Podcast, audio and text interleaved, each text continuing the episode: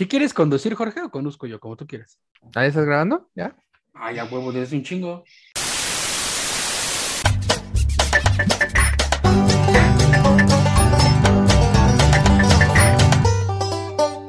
Otro pendejo podcast. Pues buenas tardes a todas, todos y todes, días, noches, cuando nos estén escuchando y en la plataforma que nos estén escuchando. Acuérdense que estamos en múltiples plataformas. El día de hoy nos acompaña, eh, como siempre, Alfredo Sánchez. ¿Cómo estás? Hola, ¿qué tal a todas, todos, todes? Gente del futuro que nos escucha el día lunes. Estamos bien aquí grabando para ustedes, dándolo todo, un capítulo más, este episodio número 11 de OPP Podcast. Y nuestro queridísimo Raúl Torres, ¿cómo estás? Hola a todos, ya déjense ahí, ya sé que ya me vieron y se pusieron, em, se emocionaron y todo, pero pues no, vamos a hablar de cosas serias, ya las cosas cochinas, ahí me mandan privado y ya con todo gusto, ¿va?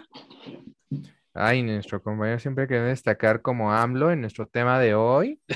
Hoy vamos a tener tres temas muy internacionalistas. El primero de ellos es la eh, participación de México en la COP26. Dio tanto Que- oso que, que Alfie se fue, güey, se cambió de gorra y todo, porque sí, no sabía qué hacer con la vergüenza. sí, No, es que tengo un y se gigante, tengo un barro, tengo un barro gigante, más molesto que nuestro presidente. Más molesto que la declaración que Brad hizo del Consejo de Seguridad, que vamos a comentar más adelante en nuestro tema de el- la participación de México en el Consejo de Seguridad. Y finalmente, eh, la parte de la cumbre del G20 y qué agenda tienen estas principales economías de la sociedad internacional O sea, México en el mundo. poder global. Exacto. Es México en el mundo en otro político internacional. Y participativo y plurilateral. Y participativo. Otro plurilateral. plurilateral podcast, qué mamador, me gusta. Exacto. Entonces, pues iniciemos con el tema de la COP26. Una Ah, ¿qué es una reunión muy... Es una cop, suena, suena como a, a competencia de porristas. Suena policía, suena policía. No, suena a competencia de porristas, güey. Y te lo digo porque estoy cercano a ese mundillo. Pues es como la policía del medio ambiente. Te va a seguir, te va a juzgar y te va a multar. No, la verdad es que no llega tanto, pero se escucha bonito y se pone bonito en la prensa. Entonces, Sí, esa es la reunión O sea, la internacional de- del- del medio ambiente, pues. Sí, sí, o sea, es, es COP por Conference of Parts, o sea, es la conferencia de las partes. La conferencia de nuestras Eh, son partes. las par- Ajá, de nuestras partes íntimas, eh, donde se juntan estas partes íntimas, que son los que firmaron el convenio marco de la ONU sobre cambio climático, este, desde hace años, entonces se juntan desde hace 26 años, esta es la edición número 26, para discutir distintos temas. Y Es esta vez los del 24, anfitriones ¿no? Fueron 94, Reino ¿no? Unido e Italia. Oh. Así es. Así es. Así que hubo Y se mucho hizo té, en Glasgow. té y pescado. Porque Reino Unido, Italia, ¿entienden? Sí, Ah, yo sé sí. que sí. Este, Bueno, ¿de qué hablaron ahí o qué? Ah, bueno, o sea, en, est- en estas conferencias se alcanzan acuerdos o se discute sobre el tema de- del cambio climático y sobre posibles soluciones a las que se puede llegar como a nivel internacional, ¿no? Eh, las primeras se desarrollaron después de esta grandiosa conferencia de Río del 94 y ya, o sea, a partir de ahí se, se decidió que en el 95 se hicieran otras COPs y pues este año se celebró la número 26 y eh, los acuerdos a los que se llegan, por ejemplo, es qué vamos a hacer con el, con el famoso protocolo de Kioto que se adoptó en el 97 y ahora el famosísimo acuerdo de París que establece como obligaciones medioambientales para los países para combatir pues la más grande amenaza que, que tiene la humanidad, además de la desigualdad, que es el cambio climático.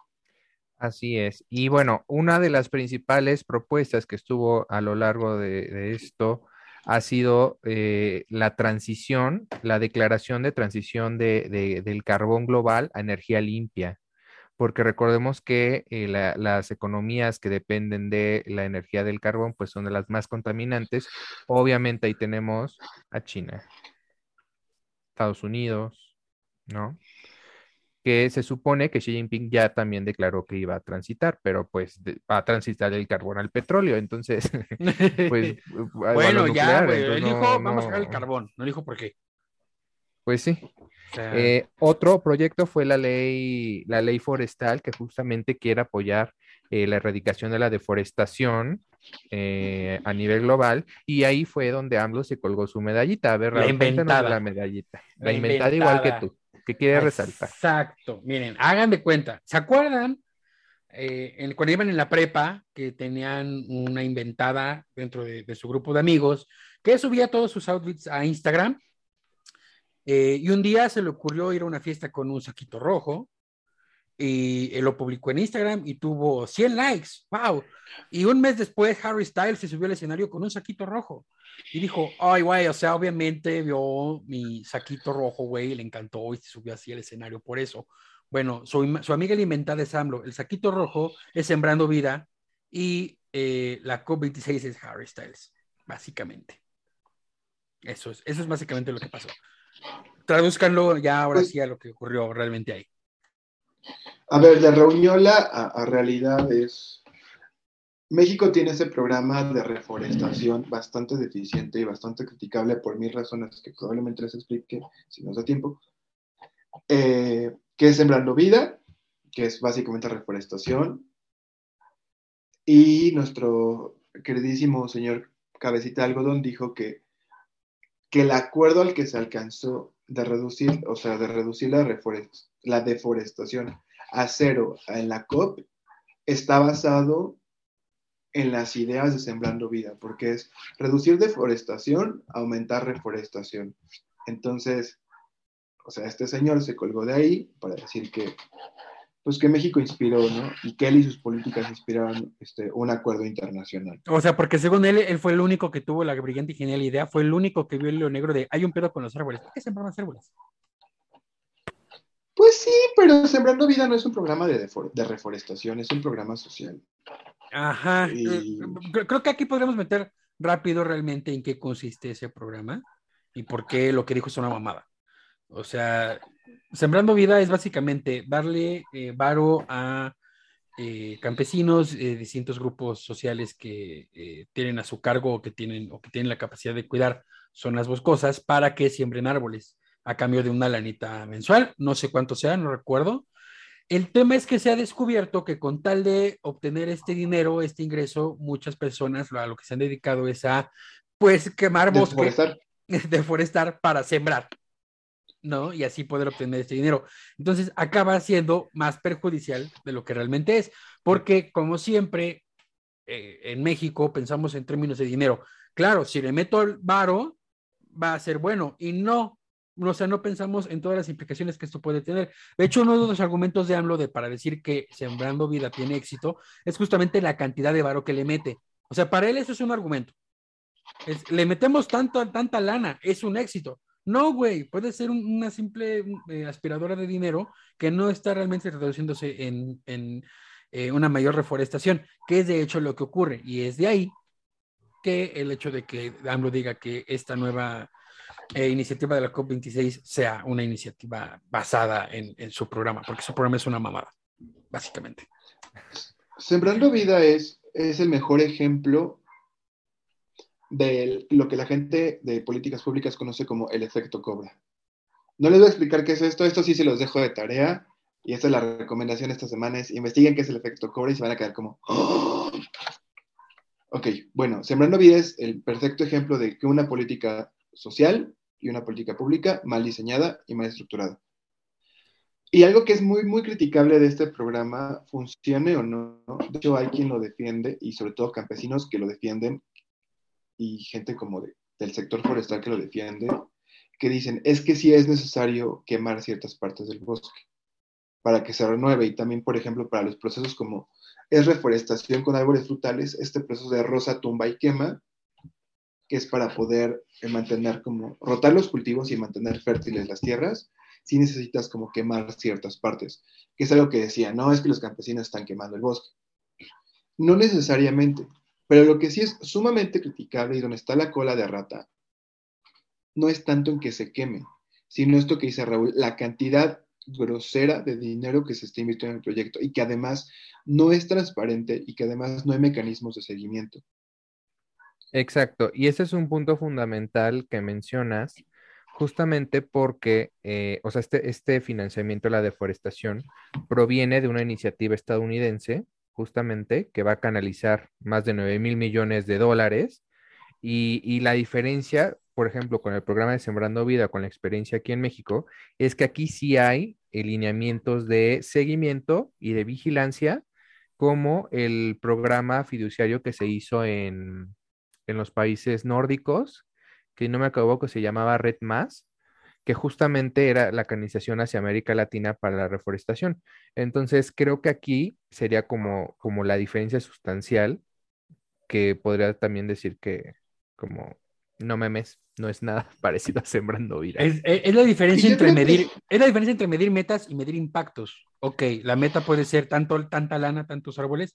¿Cuál es el impacto real de tu iniciativa? ¿Realmente se está traduciendo en una reforestación sustancial real? Es lo que la COP realmente se va a enfocar y no en cuánta lana le metí. Yo creo que sí se, se- se- o sea, yo difiero un poquito con Raúl, sí se basaron en Sembrando Vida, pero solo para saber qué estaba mal.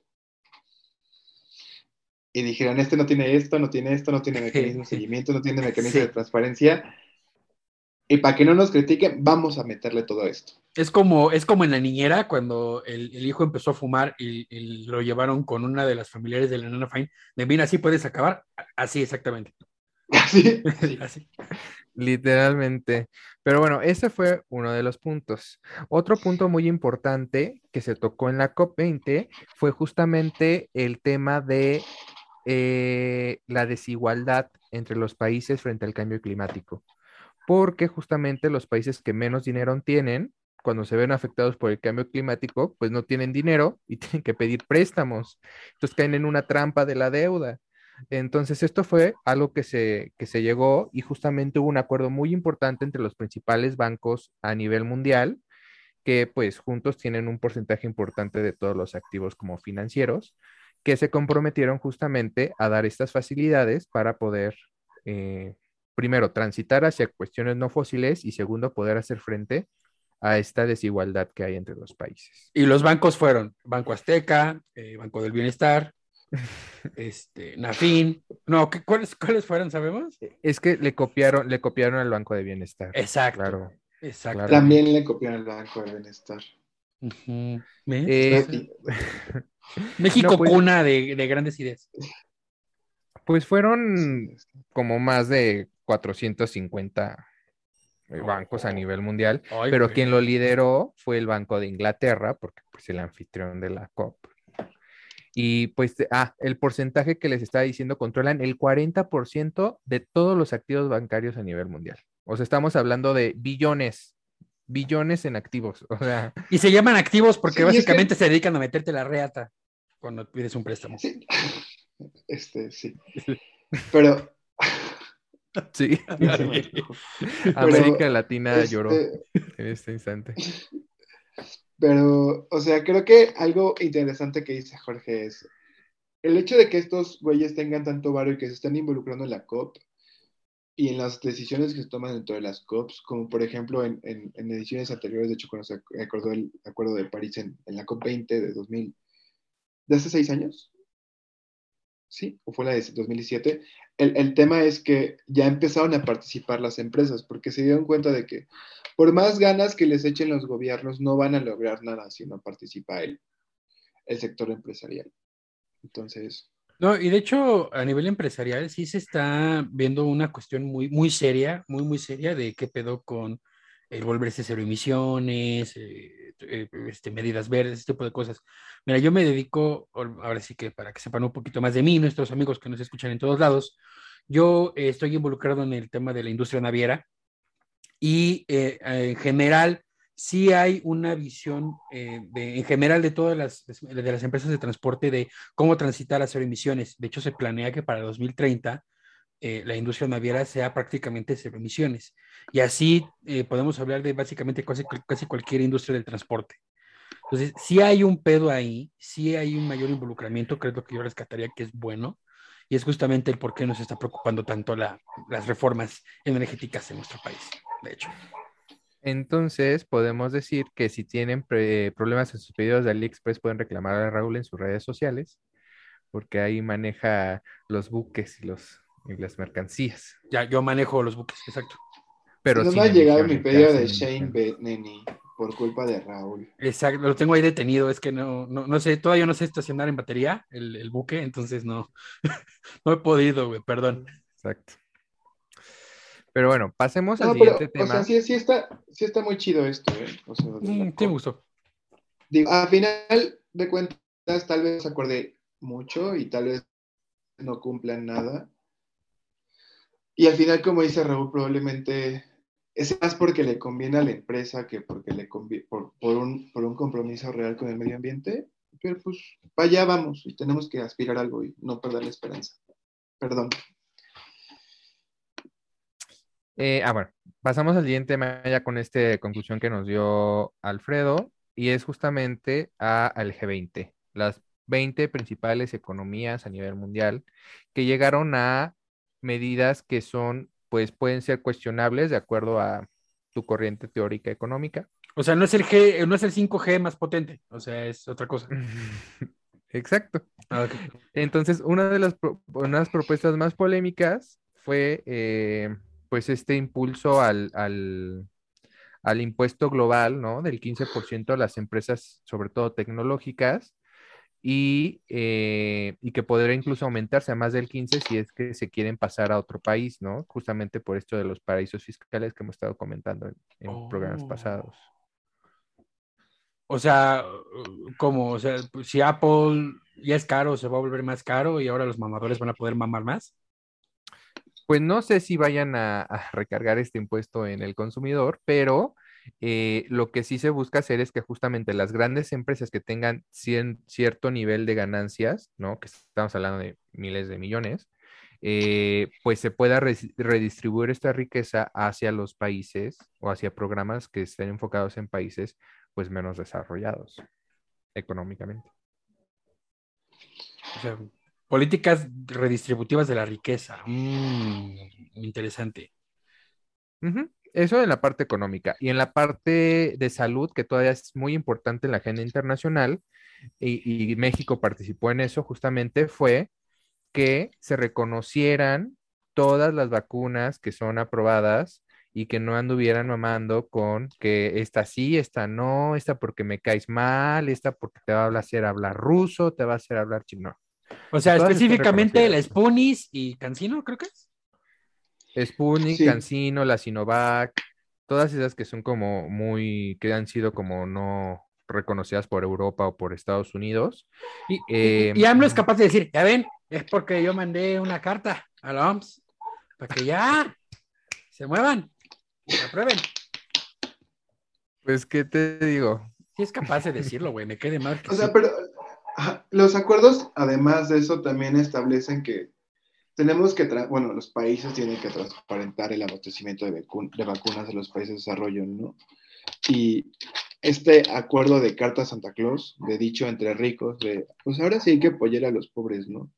Y hay que evitar restricciones entre nosotros para exportar vacunas, para poderlas dar a los países que más lo necesitan, porque nosotros somos las 20 economías más mejor posicionadas, entonces tenemos un gran porcentaje de nuestra población ya vacunada, pero hay que evitar poner restricciones, ¿no? Y en este tenor de ser los más ricos, pues también hay que seguir apoyando y no apoyar como nada más un mes y evitar retirar prematuramente los- las medidas de apoyo a- la recuperación, tanto dentro de los países como hacia afuera. Es que, ¿sabes cuál es el pedo, güey? Que nos dimos cuenta de que aquí no conviene únicamente vacunar en los países ricos, bueno, desarrollados, eh, y como que dejar rezagados a los países eh, en desarrollo, por una cuestión muy sencilla. En esta pinche enfermedad, güey, en un mundo globalizado, Entre más se transmita, más muta. Entonces, de nada te sirve nada más eh, vacunar a ti y a tus amiguitos, si de todas formas con tanto pinche movimiento de gente que hay en el planeta, se va a seguir transmitiendo en esos países, en esos países en los que menos se vacune, va a mutar el pinche virus y te va a generar una variante que va a hacer que al final la vacuna que tú hayas puesto en los países más desarrollados valga verga. Y entonces tienes que volver a ver qué pedo con una nueva vacuna. Realmente es porque saben que si no lo hacen, jamás en la puta vida vamos a salir de este pedo. Y realmente es eso, o sea, no es que, ay, claro, vamos a ser lindos, vamos a hacer, no, es porque dicen, no mames, realmente sí tenemos que vacunar a todo el puto mundo, si no, jamás vamos a poder superar este desmadre al 100%. Así. Exacto. Y, y, y eso, ¿sabes dónde vemos esta desigualdad tan grande? En el porcentaje de personas vacunadas en los países. O sea, nosotros, bueno, México tiene el 52% de su población con al menos una vacuna, ¿no? Dice, bueno, ya vamos, vamos a más de la mitad. La media global, o sea, todos los países, el promedio es del 48%. Entonces estamos nosotros por encima del promedio. Sin embargo, eh, hay países que llevan el, el, el, que menos tiene República del Congo con el 0.11% de su, pobla, su, población con al menos una vacuna. Mientras Emiratos Árabes Unidos, Cuba, Noruega tienen más del 70%. Israel. Sí, exacto. Eh, entonces, estamos hablando de una desigualdad muy grande. Y, y, el hecho de que el G20 solamente diga, bueno, pues esfuércense más. Hay que alcanzar la meta. Eh, échale Esto ganas. No ayuda en nada. Exacto. Sí, o sí, sea, sí, no ayuda en nada. No, no ayuda en nada. Y, y de hecho, o sea, eh, se estima, ¿no? Que para finales de este año eh, se produzcan 11 millones de dosis y que si se repartieran eh, uniformemente, sería la cantidad suficiente para el 50% de la población mundial. Y eso no pasa porque no se reparte de esta forma. Se concentra en los países productores o en los países más desarrollados. Y entonces... Y de hecho acaparan vacunas, ¿no? Acaparan vacunas, algunos ya, como lo había mencionado, eh, incluso las promueven dentro de su turismo o las venden. Y pues realmente se profundiza la desigualdad. Yo lo que quiero es que ya reconozcan las punis, porque yo quiero volver a usar mi visa, no mames, ya. pues sí, hay gente o sea, que se es... va para vacunarse en otro país solo por obtener una que sí está aprobada. Hablando de esto de que estos güeyes, estos G20 hablan desde su privilegio de, de países ricos y son como súper poco conscientes de lo que pasa en el mundo, quería ligarlo con el tema anterior, también en, en, en, los acuerdos que se alcanzaron en el G20 la semana, a finales de esta semana, fue alcanzar la, la, neutralidad de carbono para 2050. O sea que todo el carbono que se produce, o sea, se puede absorber mediante distintos métodos, ¿no? Energías limpias, este, ciertas cosas tecnología. Pero es como, güey, para 2050 no va a quedar mundo, no seas mamón, güey. ¿Sabes de dónde estás hablando? Ya todo, el mundo, ya todo el mundo sabe que en 2030 ya valió verga este pedo. Ya nos morimos todos. No, pues es que esas agendas 2030, 2050, 20, etcétera, pues son buenos deseos, cosas que no se van a alcanzar, porque desgraciadamente los intereses materiales y económicos pues priman sobre las buenas intenciones. ¿no? Es mejor la agenda 40-20. Es así, me interesa. No, pues, y así van a seguir a la N. eh, pero bueno, eh, si tiene alguna conclusión, y luego vamos a pasar al siguiente tema. Eh, yo concluyo que siento que el mundo está tan acostumbrado a no hacer ni verga que cuando ya toca hacer algo, no saben qué hacer. Y yo siento que eso es lo que está pasando. Es lo que yo pondría, a, a, digamos, como a nivel muy etéreo, en palabras muy sencillas. Eh, al final todo el mundo se reúne, que de hecho es lo que pasa en, los debates de los que nosotros venimos, amigos, de los que de donde nos conocimos. Eh, llegas y dices, ah, sí, qué bien, qué padre, vamos a hacer algo. Y te das cuenta de que nadie está dispuesto realmente a hacer nada. Eh, si acaso lo de las vacunas, ¿no? Es como que, ok, por lo menos se verbalizó el tema de que esta desigualdad no está haciendo que todo el mundo valga madres y aún así acabó en, pues, trabajemos más y ya. Lamentable. Yo pues, sí concluiría que sirve que los riquitos se, se, se junten a discutir cómo arreglar el mundo y cómo arreglar sus problemas de riquitos. O sea, entiendan estos G20. Porque, riquitos porque estamos ahí como país, ¿no? Milagrosamente. Este, si no hay un compromiso real por, por cumplir los acuerdos, o sea, tienen que tener como cierta ética de responsabilidad para con todos los demás que se han chingado históricamente y con lo que se están chingando todavía. Así es. es, es un profundo tema de desigualdad el G20 y también es una interesante confluencia de su agenda con, con la que mencionábamos de la COP26. Eh, pero bueno, finalicemos con el siempre poderoso, nunca cuestionado Consejo de Seguridad de Naciones Unidas. Oye, pero aquí, aquí sí quisiera como que, sobre todo porque nos está quedando cortito el capítulo y creo que valdría la pena que digas, de, ahí sí, de dónde surge el Consejo de, Seguridad, sobre todo porque temas de Segunda Guerra Mundial siempre son como lindos de, reabordar. Entonces, estaría bueno. bueno, no hay nada de lindo en la Segunda Guerra Mundial más que Hollywood. A ver. Y, y su visión de ella. Bueno, pero pues algo bonito. Propaganda militar, chavo. Pero, a ver, el Consejo de Seguridad es uno de los principales órganos de Naciones Unidas y un pilar fundamental de la gobernanza internacional, que básicamente es la mesa de los que ganaron la Segunda Guerra Mundial, que es eh, Reino Unido, Estados Unidos, la Unión Soviética, en ese momento era Rusia, y la República Popular China y Francia. ¿No? Que ya, pues Francia, pues ya yo diría que sobra. Yo creo que ese lugar debe estar Alemania, pero bueno, eso es criterio de cada quien. Y justamente el Consejo de Seguridad. otros 10 colados. De, ¿Mandé? Y otros 10 colados. Ah, otros 10 colados, pues sí, pero esos eh, realmente son más. No, pero es importante para el tema, porque pues ahorita está México entre esos 10 colados. Eh, bueno, hay miembros rotativos que justamente se supone que tienen una eh, representación eh, de acuerdo a las, a, las regiones del mundo y que justamente tienen un cierto periodo en que se van, van cambiando. En este caso, el lunes fue cuando México tuvo su lugar rotativo, asumió su lugar la presidencia de ahí, y justamente va a impulsar temas de agenda que vienen desde la agenda interna de Andrés Manuel. No por nada, el primer tema de la agenda que va a impulsar, pues es su siempre fobia a la corrupción, ¿no? Al neoliberalismo.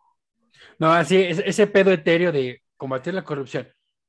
Ah, ok, ¿todos de acuerdo? Sí, ok, bien. Siguiente tema. O sea, sí es necesario porque las, las, misiones de paz y seguridad de la ONU sí son, no, no, no solamente violan gente, también son corruptas, ¿no? ah, no, claro, pero la corrupción en la ONU no creo que se vaya a tocar, ¿sabes? Es como la corrupción en los países. Exacto. sí, el enfoque que le vaya a dar. Porque siempre, como sabemos, en el Consejo de Seguridad existe una figura que se llama el veto, que es justamente que cuando alguno de estos cinco no es Alberto, no, le gusta, no es Alberto y no es Roberto, es veto con V, ¿eh? Veto con V.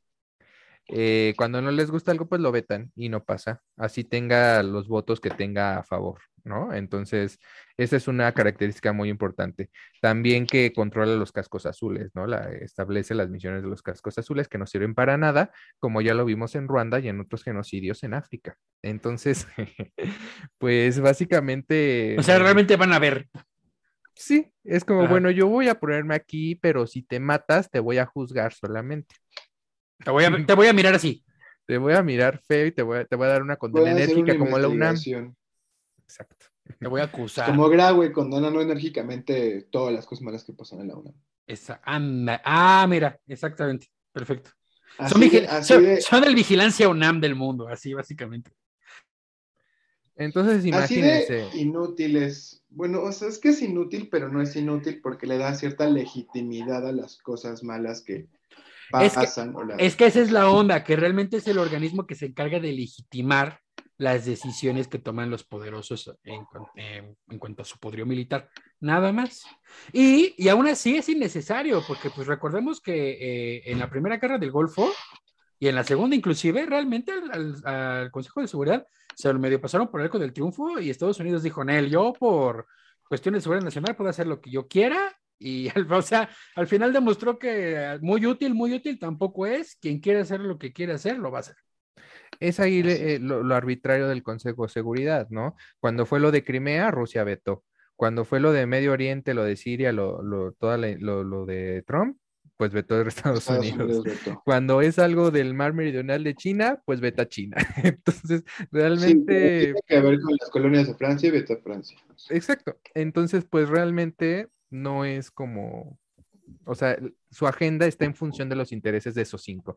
Y esa es la crítica que siempre ha tenido el Consejo de Seguridad ante una reforma que justamente elimine el veto y dé más peso a esos países rotativos que muchas veces están de adorno porque los ignoran porque no está en sus intereses. Entonces, Porque, porque el mundo ha cambiado. Claro, pero, o sea- así de fácil. O sea, el siglo XX sí se vio eh, dominado por estos cinco países porque fueron los que dominaron, los que ganaron la Segunda Guerra Mundial, pero el mundo ha cambiado. Tal es eh, que ha cambiado que lo que decía Jorge, ya no debería estar ahí Francia como permanente, debería estar Alemania, pero ¿por qué no estaba Alemania? Pues porque básicamente la dividieron en dos, se la repartieron y ya después la unificaron. Exactamente. y- y, realmente fue eso, pero pues el mundo ha cambiado tanto que pues ahorita los franceses se les pasan tragando baguette mientras que los alemanes están pisando fuerte en el panorama internacional.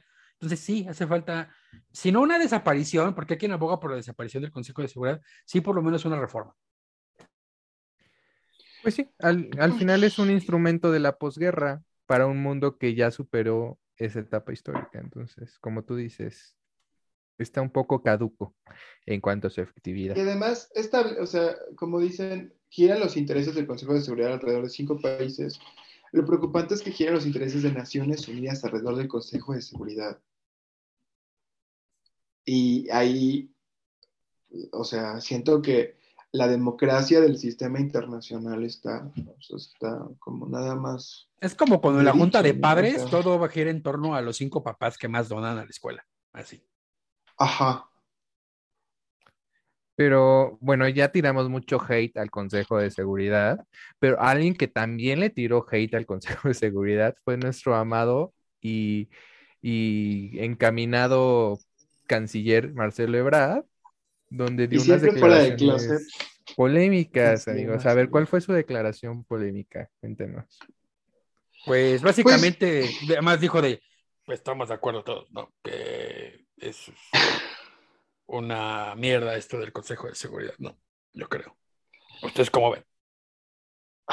No, e- esta, esta declaración polémica fue, o sea, antes de decírselas, se enmarca en que México ahora forma parte del Consejo de Seguridad, de estos 10 colados que forman parte del Consejo, que de hecho se pidieron desde 2011, ¿eh? o sea, en 2011-2012 pidieron la candidatura, en 2021 entramos, en mayo de este año, y ahí fue cuando Marcelito dijo que México forma parte del Consejo de Seguridad, pero siempre hemos dicho, el Consejo de Seguridad es una aberración y una injusticia. Y bueno, que- uno como nosotros, hijos de vecino, pues no importa que le digamos lo que queramos al Consejo de Seguridad, ¿no? Pero el canciller que se refiere a una institución de esta categoría como una aberración y una institución que perpetúa la injusticia, pues está bastante interesante, sobre todo porque Yo le también diría, viene de una crítica a la OEA. O sea, vine a tu fiesta, pero me caes de la verga. Exacto. O sea, México viene mentando madres porque ya le dijo a la OEA que no sirve para nada y ahora viene a decir al Consejo de Seguridad que tampoco sirve para nada y que es una aberración. Entonces, es, es interesante la crítica que está surgiendo en- desde varios países, incluidos México, a la gobernanza internacional. México.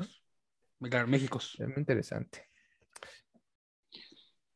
Híjole. Yo le diría a Marcelito, eso mamona. Pero a ver, yo hay la pregunta para, sobre todo para Jorge, como experto internacionalista. ¿Tiene un peso realmente la declaración de Marcelo? Pues no, porque no es parte de los cinco permanentes. De nuevo, la única voz que importa ahí son de los cinco porque tienen el derecho a veto. Lo que Es digan es los demás eso. puede es llevar es temas a la mesa, pero no, no vas ya más allá. O sea, es como, ah, pues qué padre, qué feo que te has indignado. Bueno, sigamos con lo que estábamos. Sí, quédate sola en tu casa, pendeja. No, es que es eso, güey. O sea, pueden hacer ese tipo de declaraciones que por muy ciertas que sean o lo que sea, no tienen ningún peso y por eso las pueden hacer, porque si realmente tuviera peso lo que, lo que tuviera que decir México en ese respecto, no dirían nada. Así, es lo que yo pienso, güey. Pues sí. La verdad, o sea, lo hacen porque saben que no tiene ninguna puta relevancia. Es como gritar en el tráfico con las ventanas abiertas. Así, no, pero con las, vent- con las ventanas arriba, güey. Es eso. Exacto. Aquí lo que tal vez resalta es que rompe con ese discurso que siempre ha tenido la diplomacia mexicana, ¿no? De defender mucho la norma, defender mucho las instituciones, la ONU, Naciones Unidas, lo que sea, y que ahora vengan a dar esas declaraciones de estilo Trump, ¿no? De Consejo de Seguridad no me sirve para nada, este, me salgo de la Comisión de Derechos Humanos, la ONU a la chingada. Pues este, pues sí, o sea, muestra un, un hartazgo que ya se está empezando a generalizar y está empezando a tener, pues, expresiones en distintos mandatarios, ¿no? En distintos Yo- países. ¿Ustedes dirían que hay un hartazgo por parte de, o sea, como de México ante, ante el sistema internacional o solamente es berrinche de este señor, o sea, de, de nuestra política interior que se traduce en esta política exterior rara? Yo creo O sea, que, yo, o sea, yo siento creo que si tuviéramos a cualquier otro sería cosa distinta, pero no lo sé. Yo, yo creo que eh, Marcelo es muy inteligente, eh, sabe también como cualquier otro eh, experto en relaciones internacionales eh, lo que está mal con la comunidad internacional y va y lo dice porque de nuevo sabe que no tiene ninguna relevancia, pero eso le, le trae eh, más aplausos que abucheos, porque a final de cuentas no está diciendo nada que no sea real. Es decir, no está sacando ocurrencias como lo hace su jefe. Él sí está diciendo cosas reales, pero de nuevo, como sabe que tiene las ventanas del coche arriba, no tiene ninguna relevancia y son aplausos gratuitos. Así de fácil. Pero es Porque- línea que le está tirando desde arriba. Pero, es- Mira, pero creo que pero una está cuestión arri- ideológica. pero está arriba del piso de, de- de- del primer piso, güey. No está en los pisos altos, porque México no está en los pisos altos. Al menos no en el Consejo de Seguridad. En general, en nada. Exacto. Yo creo que es una cuestión ideológica, te voy a decir por qué. Porque en, en este proyecto de la 4T, en la que se enmarca Ebrard y Andrés Manuel, eh, está mucho esta parte de la renovación del liderazgo de México en, en la región y en la, y en a nivel internacional. Entonces, el hecho de tú cuestionar o llevar la batuta en ese eh, reordenamiento o en esa petición de reforma, te enmarca un cierto nivel de liderazgo ¿no? Que tal vez México está buscando tener, que tal vez incluso puede ser está porque ya se hartó. ¿Mandé? Pero que está perdiendo. Ajá, y porque pues no le funciona, o sea, en la, en, en en la cumbre esta de, y, em, en la, en la cumbre de la CELAC, por ejemplo, vimos que quiso darse una imagen de liderazgo y pues en la final acabaron peleando si ni lo pelaron, ¿no? O sea, entonces, Sí, estamos o sea, viendo este quiso- fracaso. Quiso, impulsar la evitar, ajá. quiso impulsar que se evitara la, la reelección del presidente de la OEA y nadie lo peló, o sea, no jaló a nadie, entonces con liderazgo. También quiso lanzarse como para la presidencia de la OM, Organización Mundial de Comercio y de nuevo, o sea, no recibe apoyo y cuál liderazgo, o sea, yo sí siento que ya lo estamos perdiendo y tiene que ver con este afán de recuperar un liderazgo y al mismo tiempo hacer todo lo posible para perderlo. No, y sabes que también que todo el, todo el tiempo estuvimos así como caballito con Estados Unidos y ahora quiere venir a, a darse el muy, estado eh, de muchos temas, muchas organizaciones, pero realmente el mundo es como, güey, ni te topo. O sea, tu imagen de México contadora, líder en ese momento regional, ya se quedó en el pasado. O sea, nos has descuidado, has descuidado tus, tus, tus, tus, ¿cómo puedo decirlo? Em, Me descuidaste, ya no me sacas, ya no somos nada romántico. exacto, y ahora me quieres venir a liderar, es como, "Mm, no lo sé, Rick. Pues sí, a ver, eh, a ver, en términos simples, México que está poniendo cajitas de preguntas en sus historias de Instagram y nadie le pregunta ni verga. Así de fácil, güey. Eh, eh, eh, eh, la historia, güey. Exacto, o sea, lo 4T que históricamente cree que tiene más capacidad de la que realmente tiene. Cuando ya llega el momento de la verdad, se da cuenta de que no tiene los tamaños y no tiene la capacidad. Le está pasando a Andrés Manuel, que le está quedando grande el puesto de presidente, y se está dando cuenta Marcelo, ahora que es canciller, de que a México el papel al que aspiraba para ser líder regional le está quedando grande. Probablemente en algún momento le hubiera quedado bien el saco de líder regional, pero esa oportunidad la dejamos pasar hace mucho tiempo y ya no es de esa manera. Y pues, ¿qué hace Marcelo? Aprovecha y obtiene... Exacto. Marcelo lo que va a hacer ahora es obtener aplausos gratis para ver si logra de alguna manera bajarle algunos votos internos en Morena a Sheinbaum para la presidencia del 24. Exacto. Ahora, ah, esa es otra también, o sea, el, el liderazgo este supuesto que se quiere dar a Ebrard justamente por esa candidatura. Pero ahora, ¿es malo eso? Yo digo que no, no es malo, o sea, no es malo que aspiremos a un liderazgo, pero es, es irlo construyendo pasito a pasito, suave, suavecito. Y no, y no de, no de aventón, ¿sabes? O sea, no quieras llegar al nivel 24 cuando apenas estás en el nivel 3, ¿no? De reformar ese, ese liderazgo. Eh, yo creo que así habría que, que reformular tal vez la estrategia, ¿no? O sea, no tires tampoco la piedra tan allá si estás como apenas aquí, otra vez sí, aprendiendo a caminar. Exacto. No- ¿Qué Es que- concluimos entonces? ¿Qué concluimos? Pues De que todo qué en bueno general. que México está participando, pero pues está de florero. Gracias por participar. Este.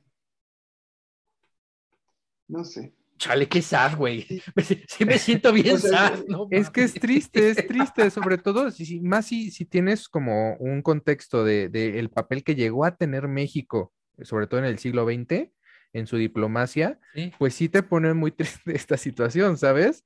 Eh, Ahora, ojo, ojo. No, no estamos, o sea, no estamos culpando a la México 4T llegó de al eso, ¿eh? No estamos culpando a la 4T Yo de sí. esa caída. No, no, no. Que quede bien claro. O sea, yo- de lo que yo culpo a la 4T es de no darse cuenta del papel que heredó eh, como ¿De la administración de México en el panorama internacional. Yo culpo de eso de, a Morena, de no tener una visión real de cuál es el papel de México actualmente. Pero la caída de México como líder regional no la tiene, eso sí, la, la, la- la diplomacia de la 4T. Me parece que viene, cre- creo que el momento clave. Viene de más atrás. Sí, yo creo que la política eh, internacional clave fue la de Fox. Creo que a partir de ahí se notó muy claro, muy claro el momento en que México comenzó a decaer en su relevancia internacional. Pero no estamos culpando a la 4T, que quede claro. La odiamos, bueno, yo la odio, pero no, en esta ocasión no es culpa de ellos. Exacto, es como la 4T se quiso sentar en una silla que ya está toda oxidada y fea y pues se le rompió, ¿no? Entonces, pues sí, o sea, ya estaba descuidada desde antes. Eh, mira, yo podría concluir en, en un término general que ya están empezando a resurgir otra vez esas agendas que se vieron como opacadas por la pandemia, ¿no? Cambio climático, cuestiones financieras, desarrollo, eh, en un sentido general. Y en un sentido particular de México, te digo, no considero negativo que nos queramos dar estos lugares en estos distintos foros, pero eh, sí debemos de estar conscientes que no tenemos la misma influencia en el mismo peso que teníamos antes, ¿no? Y que debemos de ir, eh, pues otra vez, eh, reactivando ese, esos lazos, esas influencias que llegamos a tener en algún momento. Alfie ya está pedo. Alfie, ya. sueño. Ya. Oh. O sea, yo concluiría, yo sí discrepo con ustedes, no, no culpando a la 4T, sino que la silla estaba muy oxidada. Yo sí creo que la silla no estaba tan oxidada, porque México llegó a ser la candidatura con más apoyo en el Consejo de Seguridad que tiene ahorita, en comparación con el resto de los otros 10. O sea, si tú ves cuántos votos tuvieron los otros, los otros nueve de los no permanentes y cuántos tuvo México, México se los lleva de calle a todos. O sea, apoyo internacional y posicionamiento internacional sí tenemos. Que no hayamos sabido encauzar y que la silla, esta oxidada que mencionan ustedes, no se use para nada útil, es distinto. Y que no se use para dar voz a otros países o para mejorar la situación en general de la comunidad internacional, es distinto. Yo, yo creo que. No culparé la 4T, ahí sí No, no, no. culparé la 4T, No, no, pero la 4T sí siento que le está dando más en el traste. Pero es que, ¿sabes está qué? quitando enfoque de otras cosas. Yo, yo siento que el hecho de que la candidatura de México al Consejo de Seguridad fuera, del- fuera la más apoyada quiere decir muy poco. Sí quiere decir algo, pero quiere No, decir muy poco. muchísimo. Es que, ¿sabes, ¿sabes por qué? Porque al final de cuentas, de nuevo, sigue sin tener un impacto real eh, lo que tenga que decir México ahí. Es como, es como si el resto del mundo le dijera a México, sí, ve y diles estos cinco, que estamos hartos. Y ahí va México y le dice, oigan, tengo algo que decirles. Estamos todos hartos y voltea y no hay nadie atrás. ¿Me entiendes? Creo que ese es el fenómeno que se dio en esta, en, en esta situación. Eh, no sé, salvo que yo viera un mayor escándalo a nivel internacional, yo no le tendría mucha fe lo que tenga que hacer Marcelito en toda esa situación. Y, y también, mm, eh, también es muy atractivo que México esté en estos, en estos lugares, sobre todo por su política, su doctrina Estrada, ¿sabes? Eh, que lo ha demostrado con Cuba, que lo ha demostrado con Maduro, que lo ha demostrado con otros, que, que muchos países no tienen. O sea, ellos sí se entrometen y sí dan reconocimientos y sí. Yo siento que también eso hace a México como can- candidato atractivo en este tipo de foros. Porque saben que no se van a meter con ellos. pues sí, Y que van a defenderlos, o sea. Y que al final van a Estar el oficialismo de esos países. ajá. híjole, pues creo que con eso podemos concluir esta vez. Estuvo, está triste, güey, no sé. Estuvo Fue un tema sad. Los invitamos a poner rolita sad y a tomar la bebida de su preferencia, como un cafecito, por supuesto, un tecito. Eh, pero bueno, eh, y en lo que hacen eso pueden checar también nuestras redes sociales para ver los contenidos que subimos. ¿Cuáles son tus redes sociales, Alfredo? No le digas a Alfredo, siento que Es- estás enojado con él. Dile a Alfie. Es que estoy, en, No, estoy en mi mood nombre. oficialista diplomático, ¿sí? No, Porque estamos hablando de temas no. internacionales. Es que su- siento feo. Este- No sé, Jorge Eduardo me puede decir como quiera. Oh, oh. Muchas gracias, Alfredo. Dime mi amor. Alfredo Martín. Alfredo. Alfredo Martín. Hablando de Alfredo Martín, mis redes sociales son Alfimar, Alfiemar 93 eh, y todos así. O sea, en Twitter, Instagram, Facebook y ya. Ay, mi Gracias. OnlyFans también. Y el OnlyFans también. Ahí lo van a poder ver en su Twitter y todo. A huevo. Eh, Raúl Alfredo de la Garza, ¿cuáles son tus redes? A ver, ¿cuál es mi nombre completo, pendejo? Alfredo de la Garza. No, ya tienes varios años de conocerme, güey. ¿Cuál Pues es? Raúl Torres Conde, por supuesto. Conde. claro. Es Raúl Torres Conde. Sí, no, no es mi nombre completo, ni modo amigos, pero eh, lo que sí les puedo decir es que a mí me encuentran en todos lados como arroba no mames un polaco, polaco con K, y también recuerden, síganme eh, como siempre, eh, también como Cineología MX en YouTube, en eh, Twitter y en Instagram, ahí es mi canal de cine, ahí hablo de cine obviamente, de series, de películas en general, espero que les guste, espero que se estén divirtiendo, ya vienen las reseñas de Eternals, ahí tengo, tuve toda una semana de Dune, así que vayan y disfruten, se la van a pasar bastante bien. Pues gracias y pues ya saben que mis redes sociales son Jorge Silva MX en Twitter y ya. Y de OPP, Entonces- ah, bueno, las de OPP. Podcast. punto- Bueno, sí, diles. A ver, venga, Alfredo, venga, venga, venga. no, tú- repásalo. ya, ya Es estabas, que- ya estabas en caliente, encarrerado, Ya estabas, órale, ya estabas date, encarrerado. date. Es que, es que se me olvida siempre cuál es el Instagram de OPP. Perdón. A ver, el Instagram Es de OPP. es- Arroba podcast.opp. Ya ven, ya me acordé. Exacto. Y en YouTube es OPP Podcast al revés. De cualquier forma, en el contorno, si nos están viendo en YouTube, en el contorno de la pantalla están viendo todas nuestras redes sociales, siempre ahí se las pongo de pinche adorno porque nadie lo sigue, les vale verga, pero bueno, ahí ya, está. cálmate, Raúl, cálmate. Ah. Perdón, ya me desahogué. Si nos siguen y le dan este compartir y me mandan captura, les mando fotos de mis patas. Ya sé, ¿Va? ya sé. Sí, si Ok, llegamos, la a, primera promoción de OPP Podcast. si llegamos a 100 seguidores en Instagram y a 50 suscriptores en YouTube, Raúl se rapa. no, todos subimos fotos de nuestras patas a las historias. ¿Va? Va, va, va. Sí, hay que hacerlo. Güey, hacemos un giveaway de una caguama ya. O sea, Ay, sí, no, subimos fotos de nuestras patas. Si llegamos Y a hacemos un giveaway de la cuando, pero tiene que ser 100 en Instagram y 50 en YouTube. hagamos eso y todos, incluyendo, incluyendo Iker, subimos fotos de nuestras patas. Ya solo faltan 25, chavos, ¿eh? 25 y faltan 75, eh, 25 y 25, faltan 25 y 25. Así que, pues apúrense si quieren ver Ojito, se pies. vienen, ¿eh? Se vienen. El- Nuestros Sí. seguidores de fetiches raros. Exacto. si quieren ver fotos de patas de hombre peludas. Pero bueno, ya quedamos amigos. Espero que les hayan gustado todo esto. Hay condenas gorditas. ¿Cómo sabe que están peludas? Ay, güey, vete las putas manos, cabrón. No mames. Ah, bueno, o sea, tal vez las mías, pero ¿cómo sabes las de Iker y Alfie?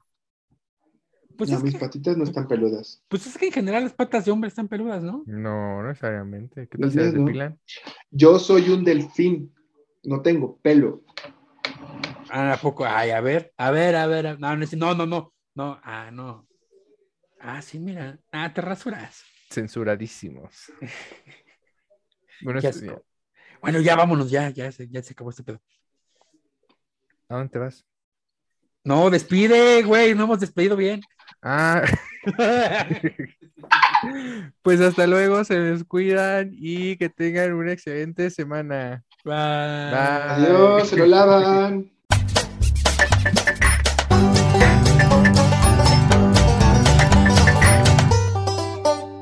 Otro pendejo podcast.